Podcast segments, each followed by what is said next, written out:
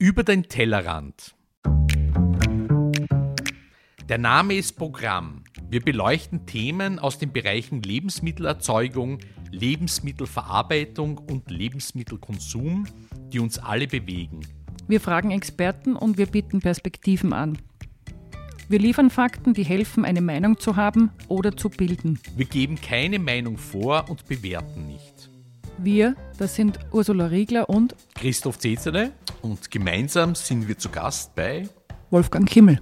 Guten Morgen. Guten Morgen. Guten Morgen. Danke, Wolfgang, dass wir bei dir sein dürfen. Gerne. Dürfen wir dich bitten, dich ein wenig vorzustellen? Wolfgang Kimmel, ich bin katholischer Priester in Wien, lebe zurzeit in der Pfarre Lichtental, die ist auch berühmt als die Schubertkirche, die Geburts- und Taufkirche des berühmten Komponisten. Bin seit über zehn Jahren Priester, war vorher im Journalismus tätig, in der Politik und ähm, habe vor über zehn Jahren meine Dissertation zum Thema Tierethik verfasst, zur Frage, ähm, wie weit die katholische Tradition die Tiere moraltheologisch mit berücksichtigt oder eben nicht. Ähm, momentan bin ich, wie gesagt, hier im 9. Bezirk und bereite eine Gemeindeneugründung für die katholische Kirche in Wien vor.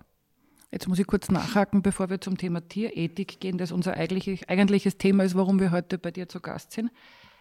Was stelle ich mir unter einer Gemeindegründung vor? Naja, wenn du zum Beispiel in Wien äh, ins Telefonbuch schaust, siehst du, dass es ungefähr 100 katholische Pfarren gibt. Die sind ja irgendwann einmal gegründet worden. Die sind nicht seit Adam und Eva da. Und ähm, Kennzeichen in unserer momentanen westlichen Gesellschaft ist, dass diese Gemeinden eher kleiner werden, zum Teil auch verschwinden. Und ähm, wir versuchen mit Gottes Hilfe äh, einen Umschwung herbeizuführen und äh, nicht nur zuzuschauen, wie Gemeinden älter werden und, und langsam auch äh, zumachen müssen, sondern wie wir neue Menschen für, für Gott, für Jesus Christus, für die Kirche gewinnen können. Aber das heißt, es gibt noch einen blinden Fleck in Wien, wo so eine Gemeindegründung möglich ist? Grundsätzlich treten wir nicht in Konkurrenz mit bestehenden mhm. Gemeinden, weil wir uns an, an die Menschen wenden, die nicht in der Kirche sind, also an die 99, ja, und daher nicht konkurrieren mit, mit denen, die eh in die Kirche gehen. Das Lustige war ja, dass ich dich so auch gefunden habe. Ah. Äh, ich habe nach Tierethik, Themen etc. gesucht und habe dich dann über digitale Medien gefunden, über äh, YouTube-Videos, äh, über Messen, die du gestreamt hast, glaube ich die mir übrigens sehr gut gefallen haben. Du in Turnschuhen. Mhm. Ich weiß nicht, ob du das immer noch machst. Es war jedenfalls, ich habe einen sehr progressiven Eindruck irgendwie gehabt. Und im Gespräch mit der Ursula sind wir dann draufgekommen, dass die Ursula dich eigentlich schon gekannt hat. Und erst dann hat die Ursula mir die, die Situation zugeschickt. Und dann hat sich irgendwie der Kreis komplett geschlossen und dann haben wir gewusst, dass immer auf jeden Fall richtig bei dir. Es gibt keine Zufälle. Das mag sein.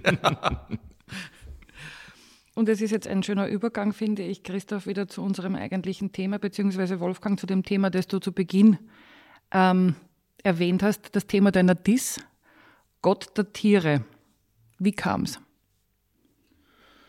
Das ist schon lang her. Ich war Innenpolitikjournalist bei Profil und habe einen Anruf bekommen von einer Tierrechtsorganisation, Verein gegen Tierfabriken, ob ich sie nicht begleiten möchte äh, zu einer Geschichte.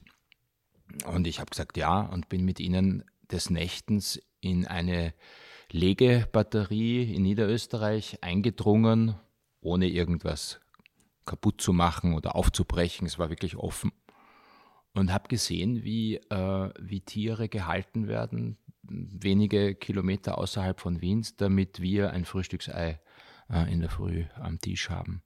Und das hat mich dermaßen schockiert, was ich dort gesehen habe, nämlich ähm, Händeln, die auf winzigen Flächen in Käfigen, Meter hoch gestapelt, übereinander, untereinander, zum Teil auf ihren toten Artgenossen sitzen und wo einfach nur Tag und Nacht das Laufband surrt, auf dem die Eier äh, an den Ort transportiert werden, wo sie dann verpackt werden. Das hat mich äh, dermaßen verstört, dass ich begonnen habe, meine Ernährung zu überdenken und mich mit dem Thema immer mehr beschäftigt habe und ähm, als katholischer Theologe auch gefunden habe, dass wir nicht die Aufmerksamkeit diesem Thema zuwenden, die, die, die es eigentlich haben sollte, wenn man die Bibel äh, aufmerksam liest. Und so ist es dazu gekommen, dass ich mich entschlossen habe, meine Doktorarbeit darüber zu schreiben.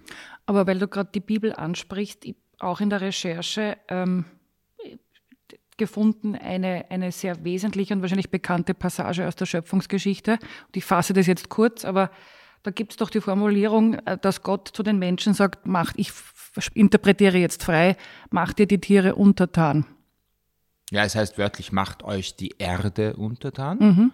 Ähm, und die Frage ist natürlich, was heißt das äh, im Original? Also das ist eine Übersetzung und das Original ist hebräisch und mh, hm, wenn man sich das hebräische Original anschaut, Radar, und da versucht zu schauen, wie wird dieses Wort eigentlich in der damaligen Zeit verwendet, um auf eine Bedeutung hinzukommen, dann merken wir, dass es den Aspekt ähm, auf Neudeutsch the Stewardship hat, also dieser guten Verwaltung äh, für jemand anderen. Ja, also dieses das heißt also eben eigentlich untertan machen kann ich ja, das kann ich ja im Bild zu so sehen, ich, ich stelle da jetzt meine Füße oder was drauf und druck nieder, ne? untertan. Oder es kann Fürsorge der Verantwortung heißen. Oder es kann Fürsorge der Verantwortung mhm. heißen. Ja. Und ähm, wir sehen, dass dieses Wort im hebräischen Original im zweiten Sinn gebraucht wird.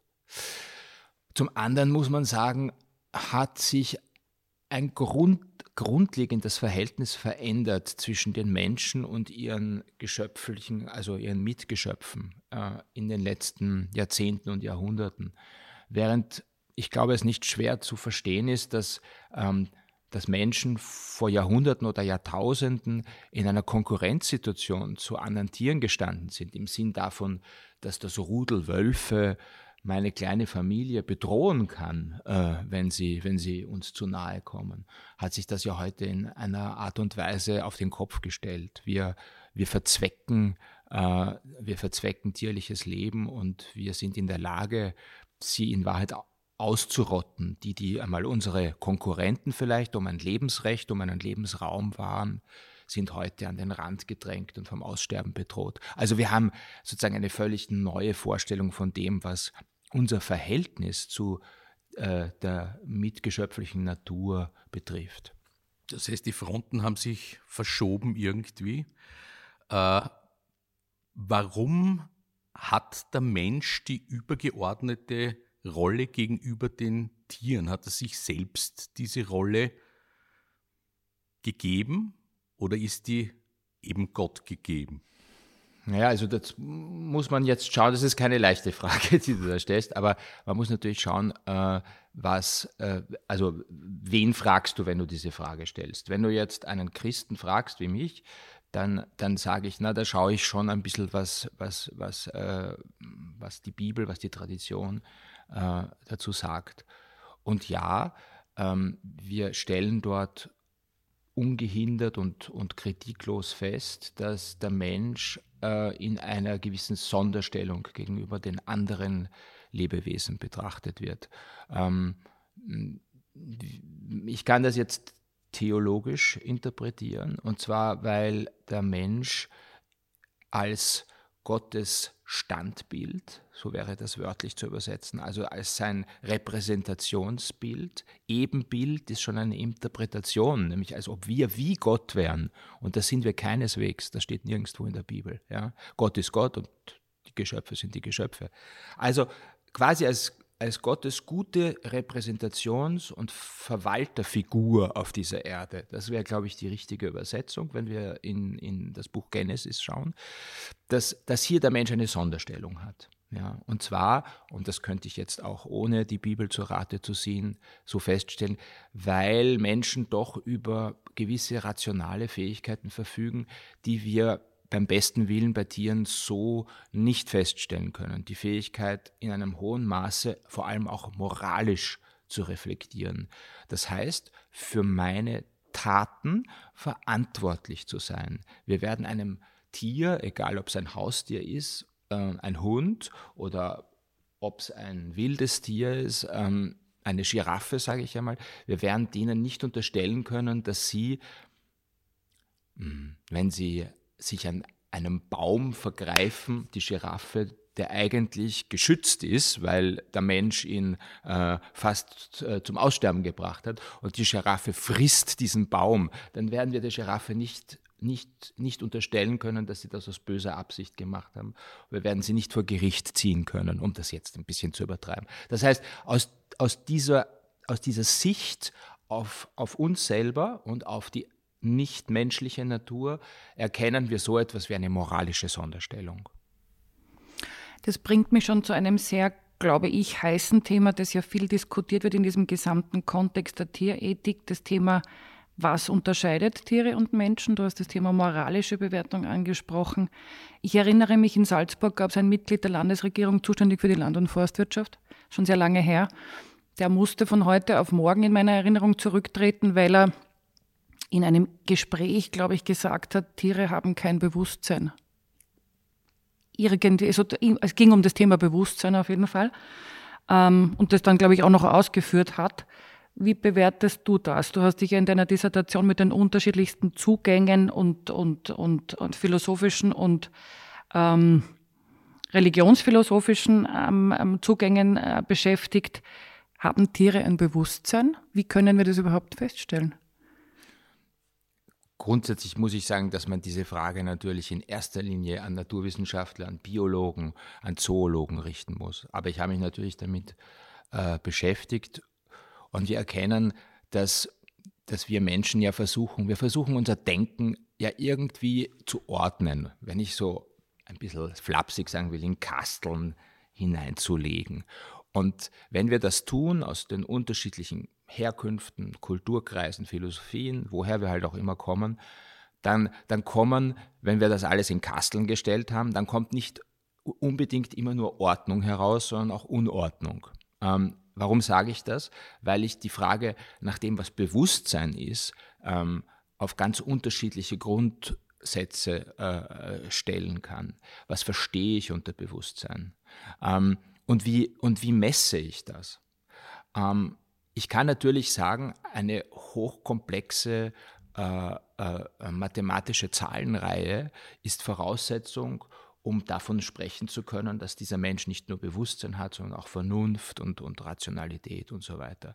Oder ich kann einfach übersetzen, äh, wie, dass ich, dass ich Bewusstsein und vor allem auch Selbstbewusstsein zum Beispiel daran messe, ob ich mich selber erkenne im Spiegelbild.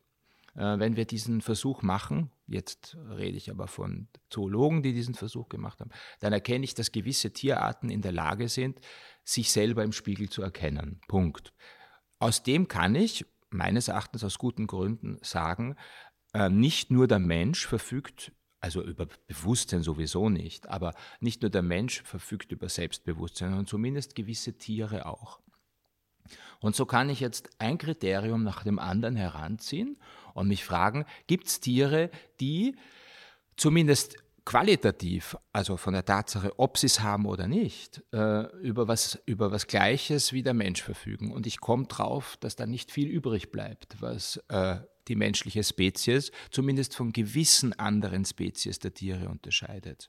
Also und ich tue mir natürlich bei gewissen anderen Dingen wahnsinnig schwer. Warum ein Fischschwarm mit, mit tausenden Fischen in einem Moment sich von der einen Seite auf die andere bewegt und durch das Meer sozusagen seinen, seine Bahn zieht und warum Insekten, Bienen und, und andere äh, solcher Tiere in der Lage sind, hochkomplexe systemische Vorgänge gemeinsam zu organisieren. Das ist uns ja in, in vielen Bereichen noch gar nicht klar und uns fehlen auch die Möglichkeiten, uns in das, Klammer, Anführungszeichen, Bewusstsein dieser Tiere hineinzuversetzen.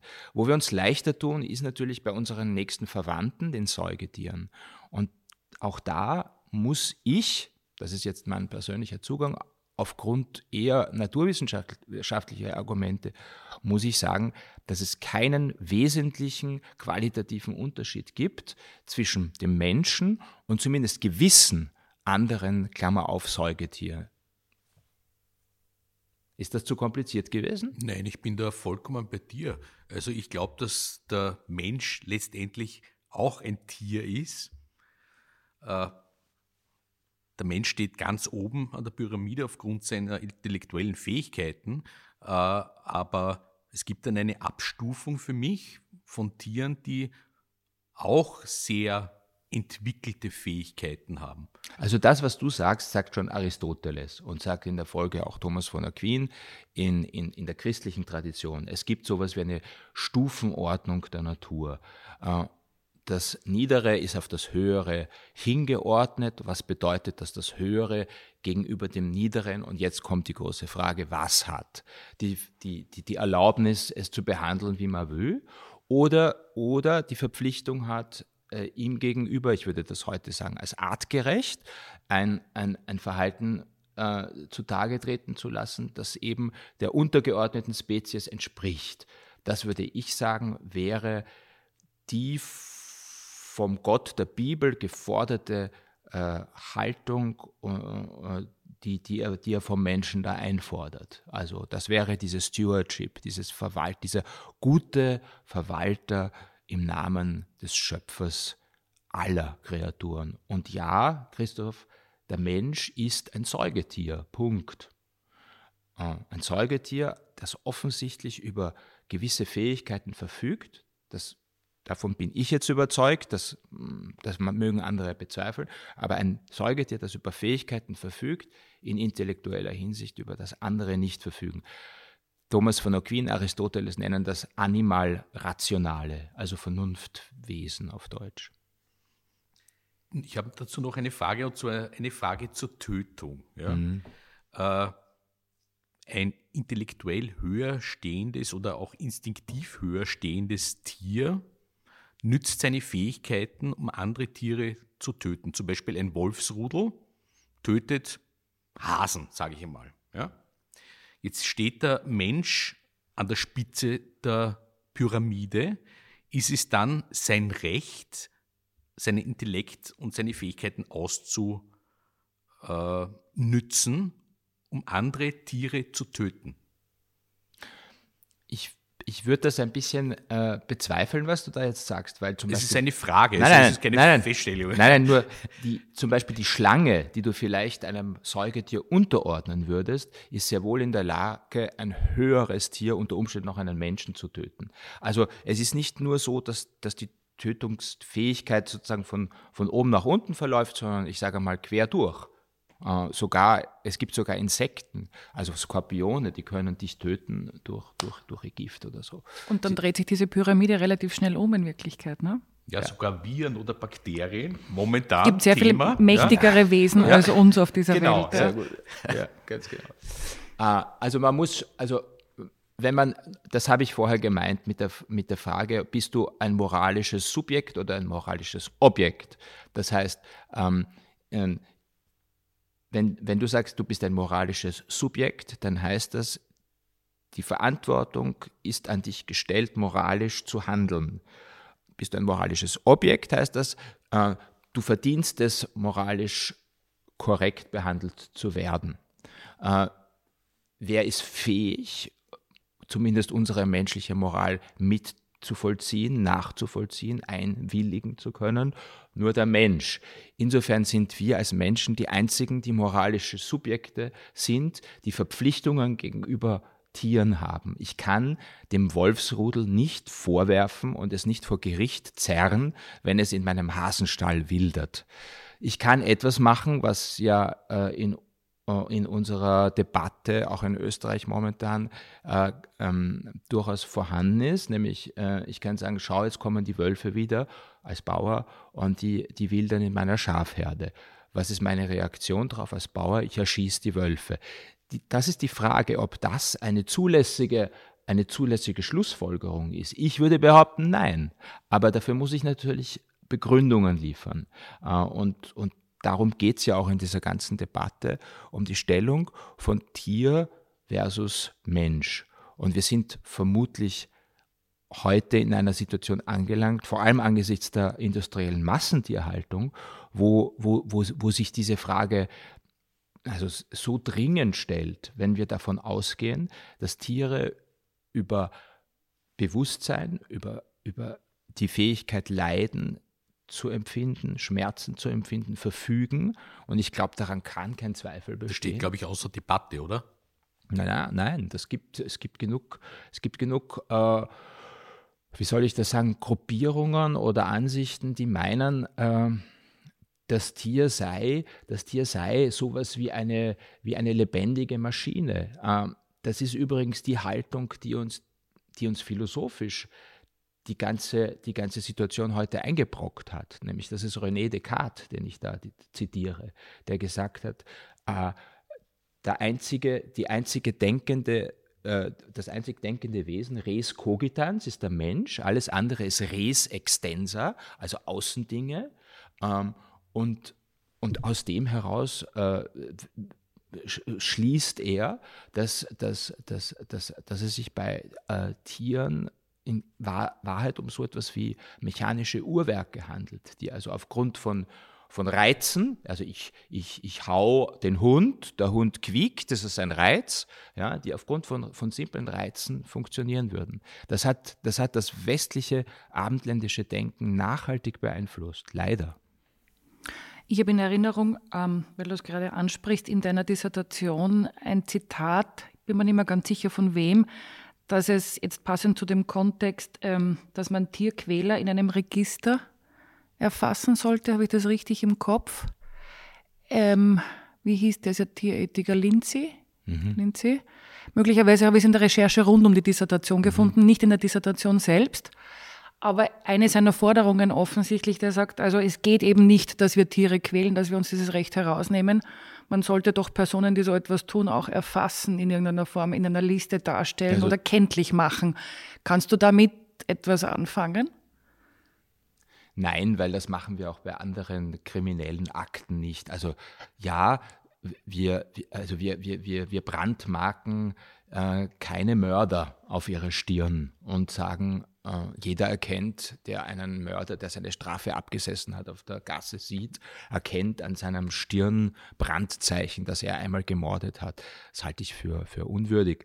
Aber mh, hm, wo Lindsay recht hat, äh, das ist, dass, dass ähm, dass, dass Tierquälerei, Grausamkeit gegenüber Tieren geahndet werden muss. Und das wird es auch. Und das wird es nämlich staatlich durch das Tierschutzgesetz, zumindest das österreichische. Äh, aber, um das auch einmal ganz klar zu sagen, das wird auch kirchlich geahndet, weil es eine Sünde ist. Tiere quälen ist eine Sünde. Ähm, das ähm, kannst du auch schon bei Thomas von der Queen im Mittelalter lesen. Ich mag ganz gern, und das würde ich gern mit euch nochmal diskutieren, ähm, die Zusammenschau aus unterschiedlichen Betrachtungsweisen oder Philosophien und dem naturwissenschaftlichen genauso wie dem theologischen Ansatz. In einer Zeit, wo wir, finde ich, sehr eindimensional unterwegs sind, bei egal welchem Thema und sehr oft das Entweder-Oder wählen deine Dissertation, ich konnte sie nicht gesamt lesen, aber im, im Querlesen und im, im Erfassen der einzelnen Abschnitte und Kapitel, gefällt mir oder hat mir gefallen, ähm, unterschiedliche Sichtweisen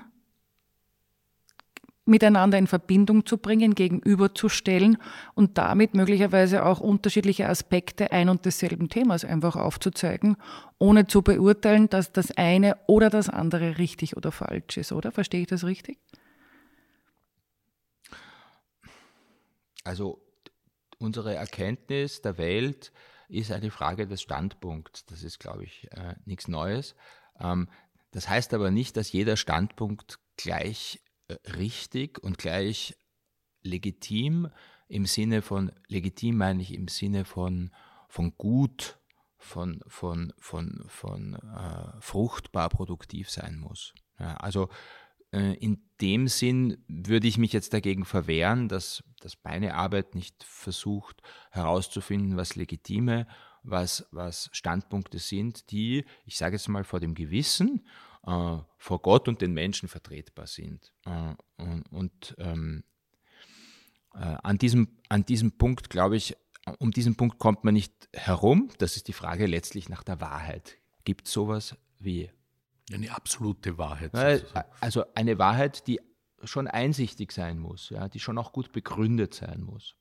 Also äh, wenn ich sage, um bei dem Beispiel zu sein, ähm, ich bin ein Mensch, ich bin die Krone der Schöpfung, ich kann tun, was ich will, ja, ähm, dann, dann kann das vielleicht dessen Meinung sein, äh, aber sie, sie hält meines Erachtens, oder nicht nur meines Erachtens, sie hält objektiv nicht stand vor der Wirklichkeit. Äh, also äh, in dem Sinn ja, äh, vieles ist auch ist eine Frage des Standpunkts, vieles ist auch eine Frage der kulturellen Herkunft, der Erziehung und so weiter. Aber hm, da möchte ich sozusagen gegen die postmoderne Philosophie doch äh, was dagegen setzen. Äh, es ist nicht alles beliebig und nicht alles nur eine Geschichte, die halt von irgendwelchen Menschen konstruiert worden ist, sondern ich kann und ich muss als Mensch sowas wie Wahrheit suchen und ich kann und ich muss so etwas wie Wahrheit argumentativ in den Diskurs einbringen dürfen. Ansonsten verlieren wir nämlich die Kriterien, auf denen Moral überhaupt möglich ist. Ja, allgemeine Erklärung der Menschenrechte, jetzt gehen wir von den Tieren weg. Das kann nur funktionieren, wenn ich eine, ein Fundament dafür habe, warum Menschenrechte, Menschenwürde unbedingt gelten. Klammer auf, zeig mir ein wirklich, ein wirklich haltbares Fundament, das nämlich nicht auf, auf, auf einer Wurzel beruht, die metaphysisch ist, also die letztlich im Glauben an Gott verankert ist. Also dass Gott der Schöpfer des Menschen ist und dass Gott der Schöpfer der Tiere ist und dass das die eigentliche Ursache ist, warum wir als Menschen mit unserer Würde uns gegenüber Tieren würdig verhalten müssen. Also äh, an diesem Punkt behaupte ich schon die Notwendigkeit auch auf, äh, auf hinter, äh, also auf Begründungen zurückverweisen zu müssen, die hinter unserer Debatte, unserer rein menschlichen, unseres rein menschlichen Diskurses liegen und eben verankert sind in, diesem, in, diesem, in dieser tiefen Wahrheit, dass letztlich wir als Menschen uns selber verdankt sind. Also dass wir uns nicht selber in die Welt gesetzt haben und dass wir daher selber an uns Geschenk sind und Aufgabe. Ja? Und nicht die Herren, äh, weder von uns und über uns selber, noch über die Welt und über die Tiere und über die Schöpfung. Sondern wir haben Verantwortung, weil wir uns geschenkt sind. Das ist aber ein sehr fragiles System eigentlich, wenn ich darüber nachdenke. Ja, wenn, wenn, zum Beispiel der Strom ausgeht, ja, wir keine Computer mehr haben für zwei Wochen, drei Wochen, ähm, ist der Mensch nicht mehr unbedingt die Krone der Schöpfung. In der Fiktion könnten wilde Tiere nach Wien eindringen zum Beispiel. Wir haben noch einmal auf Corona zu kommen, ja, Bakterien, Viren etc., die den Menschen bedrohen. Und dann gibt es eigentlich ein, würde es ein ganz anderes Szenario geben, weil plötzlich andere Lebewesen äh, die Herren der Schöpfung wären, ja, die größere Zähne haben, schneller laufen können, besser riechen äh, und sich auf der Jagd besser, sich in der Jagd besser verstehen. Äh, ich wollte auch zum Anfang unseres Gesprächs nochmal zurückkommen, nämlich äh, auf die Konsequenzen. Du hast nämlich gesagt, dass du dein Nahrungs- und Kochverhalten äh, durch dieses Erlebnis, das dich offensichtlich sehr stark geprägt hat, weil sonst hättest du auch die Dies nicht drüber geschrieben, über das Thema. Ja?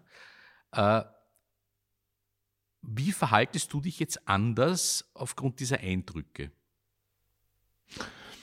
Also ich war damals, das äh, liegt eben schon jetzt 16, 17 Jahre zurück, ich bin damals äh, Stück für Stück äh, immer mehr Vegetarier geworden äh, und habe das mein Vegetarier-Sein noch viele Jahre gelebt.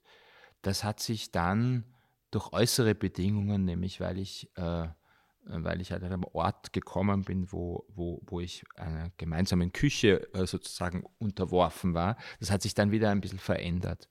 Ähm, ich denke, äh, das sind Dinge, für die es, äh, für die es äh, Richtlinien braucht, äh, an denen wir uns orientieren können. Was will ich damit sagen? Ähm, also ich esse Fleisch, äh, aber ich schaue sehr genau, woher das Fleisch kommt, das ich esse. Mm, um das jetzt mal so zu sagen, bei mir kommt kein Fleisch auf den Teller, das nicht das ein Biozertifikat hat, womit verbunden ist, dass das Tier artgerecht äh, gehalten worden ist. Und ich weiß, mitunter nicht artgerecht getötet worden ist. Das ist ja auch eine Frage, was für Stress äh, einem Tier verursacht wird bei der Schlachtung. Ähm, da gibt es, glaube ich, noch einiges zu tun, äh, nicht nur äh, in Österreich, sondern äh, und nicht nur in Europa, sondern überhaupt vor allem auf, de, auf, auf der Welt, weil die industrielle Massentierhaltung kommt in manchen Regionen ja erst langsam jetzt an, also in Südostasien, China, wo, wo, wo, wo noch bis vor wenigen Jahren oder Jahrzehnten äh, eine landwirtschaftliche Haltung vorgeherrscht hat. Ähm, also wir haben hier ähm, als Europäer, würde ich einmal sagen, schon seit vielen Jahrzehnten den Bogen überspannt und, um das jetzt auch als Theologe zu sagen, gesündigt und wir sündigen weiter. Die Frage nach, nach einer Tiertötung äh, ich weiß nicht, ob die jetzt im Hintergrund bei dir ist, zu Nahrungszwecken. Ja, schon auch irgendwie, ja. Darf ein Christ, Katholik ein Tier töten? Das ist ja ganz banal gefragt. Das ist eine wahnsinnig schwierige und komplexe Frage. Ja. Äh, ich, würde, ich würde aufgrund meiner Studien und aufgrund meiner, meines persönlichen Zuganges sagen, ja. Äh, aber die Frage nach dem Recht zu töten ist insgesamt sehr komplex. Übrigens auch unter zwischen Menschen ist es, äh, ist es, ist es gerechtfertigt, einen Menschen zu töten? Wir würden jetzt einmal ganz spontan sagen, nein dann frage ich dich, ist es möglicherweise gerechtfertigt, einen, einen, einen Massenmörder auf die Seite zu bringen oder einen, einen Diktator wie Adolf Hitler, um viel Schlimmeres, nämlich den Tod von Millionen anderen Menschen zu verhindern? Da würden schon viele sagen, ja, ist gerechtfertigt. Aber warum und wieso darf ich den töten und andere nicht? Also das Tötungsverbot ist, ist auch bei den Tieren komplex, weil es würde bedeuten, ähm, wenn ich äh, mit dem Auto fahre und in der Nacht ein, ein Reh überfahre, das mir äh, vor die Motorhaube rennt, dann müsste ich, wenn ich das wenn ich das zu einem allgemeinen Gesetz mache, zumindest wegen fahrlässiger Tötung angeklagt werden. Äh, das, das, also die Aufnahme von Tieren in die Rechtsgemeinschaft der Menschen zieht sehr komplexe Probleme nach sich. Aber ich will es nicht zu kompliziert machen. Ich denke mir, ähm, wenn wir sagen, ja, wir dürfen uns von, von, von lebendigem ernähren, ähm, was die Bibel gestattet, und zwar nicht gestattet, weil es der Urzustand wäre. Also der richtige Zustand ist, dass, dass wir leben nicht auf Kosten von anderem äh, Leben, von anderem tierlichen Leben. Das steht wenn du es nachlesen willst, in Genesis Kapitel 1, Vers 20 und folgende. Dem Menschen werden von Gott die Pflanzen als Nahrung zugeteilt, nicht die Tiere. Es passiert nur, und das ist eine Geschichte, die, die, die, die, wo die Bibel versucht, äh, der Sache auf den Grund zu kommen. Hm, es passiert nur in der Folge etwas äh, im, im, Bild der Sintflut, dass, dass, dass Gott, aufgrund dessen Gott dann den Menschen quasi in einer Notstandsverordnung einräumt, dass er Tiere töten darf, aber nur aus ganz bestimmten Gründen und nur unter ganz bestimmten rituellen Vorschriften, nämlich diese Tiertötung so human, unter Anführungszeichen, wie möglich durchzuführen. Das findest du dann in Genesis 9. Ähm, wir haben also ein relativ bereits spannungsgeladenes Verhältnis in der Bibel zur Frage der Tötung. Per se ist das nicht gut. Aber, sagt die Bibel, unter den Bedingungen, unter denen wir auf der Erde leben, haben wir oft keine andere Möglichkeit, aber dann wisse, dass wenn du Leben tötest, dass du etwas tötest, was, was, wo Gott sozusagen sein Leben, seinen Lebensatem hinein, hineingegeben hat. Und dann, dann, dann muss das unter sehr guten äh, Kriterien passieren.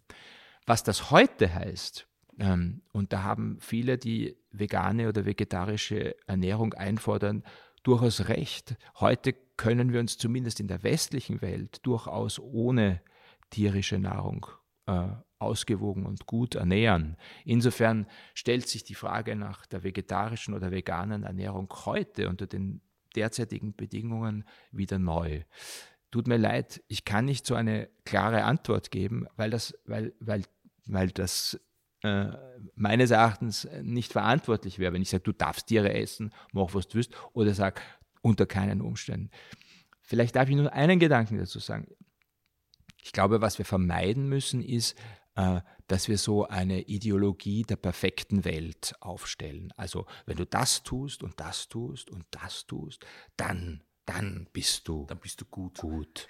Ja, äh, so so bist, so ist es nicht. Wir sind nicht perfekt und wir, wir müssen sozusagen auch mit den, auch mit unseren ähm, Leidenschaften und so weiter leben. Das heißt aber nicht, dass du deine Leidenschaften, jetzt meine ich das im, im, im, negativen Sinn, es gibt ja auch gute Leidenschaften, also deine Fresssucht ja, äh, äh, nach tierischem, dass du die ausleben sollst, als ob es kein Morgen gäbe. Auf keinen Fall sondern wenn du es tust, dann tu es achtsam, tu es mit dem Blick auf, darauf, dass es die Gabe der Schöpfung ist, dass das Leben war, das Leben wollte, dass, dass, äh, das Gefühle, das Empfindungen hatte äh, und, und schau drauf, dass du, das, dass du mit deinem Leben, das immer auf Kosten von anderen lebt, dass du mit deinem Leben verantwortungsvoll umgehst.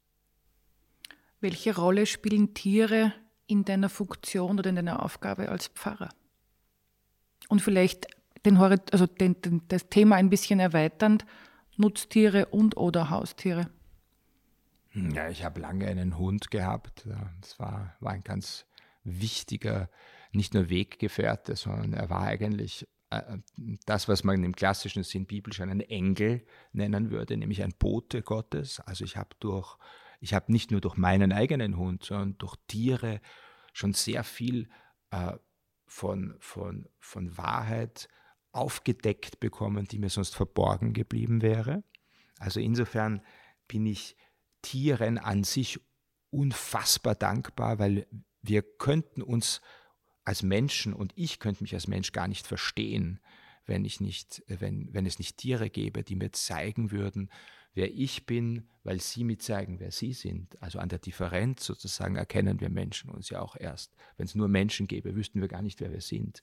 Das heißt, wir haben einen, wir müssen in einer extremen Dankbarkeit über Tier, für Tieren gegenüber leben. Als Pfarrer versuche ich, äh, oder als Priester, versuche ich diese, diese ähm, Wertschätzung, diese Einstellung zu, zu der Schöpfung, in meinen Predigten, in, in gewissen Gottesdiensten äh, den Menschen ähm, zu vermitteln, sie, sie da auch hellhörig zu machen, sie auch dazu zu bringen, äh, selber ähm, achtsamer zu leben. Ähm, auch indem ich so, sozusagen äh, gewisse Zeiten ganz bewusst nehme, wo, wo ich kein Fleisch esse, also in der Fastenzeit, aber auch an Mittwochen und Freitagen. Das sind die uralten äh, christlichen Fasttage.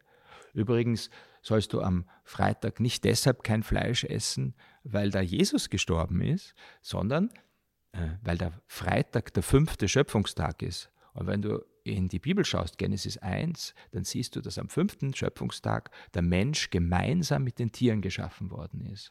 Und dieses sozusagen am, am fünften Schöpfungstag zumindest sollst du daran denken, indem du darauf verzichtest, dass du Mensch Produkt desselben Schöpfungstags bist äh, äh, wie die Tiere und dass, dass dich das sozusagen auch auf eine gewisse gemeinsame, auf ein gemeinsames Fundament und auf eine gemeinsame Ebene stellt. Ich habe gedacht, der Freitag ist der Fischtag. Ja, ja, weil die Fische, die Fische am vierten Schöpfungstag geschaffen worden sind. Also Du hast recht, Tiere sind natürlich auch die Fische. Es geht um die Landtiere, so werden die genannt. Also wenn du so willst, die Säugetiere, äh, äh, die sind mit dem Menschen hm, Produkt des fünften Schöpfungstags. Ich habe eine Anekdote zu diesem Thema, die ich mit euch teilen möchte. Ich war früher bei einem großen Burger-Restaurant und jedes Jahr, Aschermittwoch und Karfreitag, haben wir dort sehr viel mehr Fischburger verkauft als im Rest des Jahres. Das führte auch zu Medienanfragen, weil das Thema irgendwann einmal wahrgenommen worden ist. Ist Österreich viel katholischer, als es glaubt zu sein? Das weiß ich nicht. Ich finde jetzt per se äh, die, die, die Alternative vom, vom Fleisch auf den Fisch aus, zu, auszuweichen, äh, aus heutiger Sicht nicht gerade einen Königsweg, weil wir ja genau wissen, äh, dass, durch die, dass durch die Überfischung der Meere, aber auch durch die Zucht von Fischen und die Umweltprobleme, die das hervorruft, dass jetzt nicht eine echte Alternative geworden ist, ja, äh, sondern dass tatsächlich die die, die, die Alternative darin bestünde, dass wir äh, als Christen, als, als Menschen, als, als, als ähm, Bewohner äh, dieser Erde, die, die so unglaublich bevorzugt sind gegenüber so vielen anderen, auch Menschen, dass wir eine, eine, in einer neuen Weise die Dankbarkeit lernen. Also ich glaube, das, das Verzicht auf, auf Nahrungsmittel, auf bestimmte, aber Verzicht auch darauf, dass ich mir ständig neues Quant kaufen muss und, und indem ich also sozusagen ständig die, die Ressourcen der Erde verbrauche und, und, und dazu beitrage, dass sie zunehmend unbewohnbar werden könnte dass das nicht mit dem, mit dem vorgehaltenen Zeigefinger geht und indem ich dich schlecht mache und sage, was bist du aber auch für ein, sondern indem wir wieder neu lernen, die Dankbarkeit gegenüber, das wir haben. Ich glaube, dass Verzicht aus Dankbarkeit viel leichter ist als aufgrund irgendwelcher Vorschriften. Das klingt wie ein sehr komplexer moralischer Auftrag, insbesondere an die westliche Welt.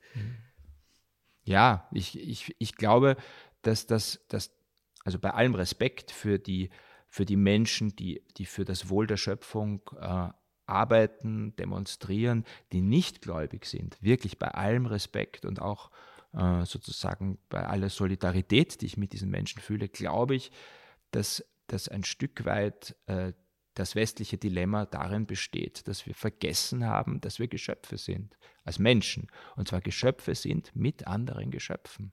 Äh, und Geschöpf sein heißt, dass ich davon ausgehe, dass es einen Schöpfer gibt, dem dem ich mich verdanke und dem gegenüber ich auch eine gewisse Verantwortung habe.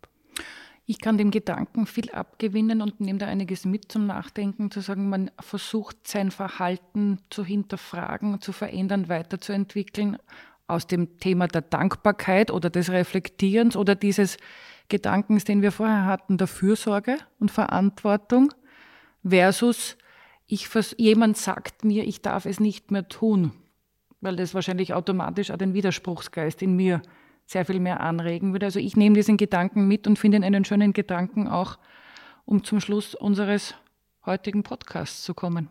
Ja, ich finde, wir haben ein wirklich tolles Gespräch gehabt, das mich auch animiert, über diese Dinge vielleicht mehr nachzudenken. Und äh, wir wollen uns bei dir bedanken für deine Zeit, für das super Gespräch und würden uns vielleicht einmal freuen, dich wieder zu einem solchen Gespräch begrüßen zu dürfen. Danke euch. Dankeschön.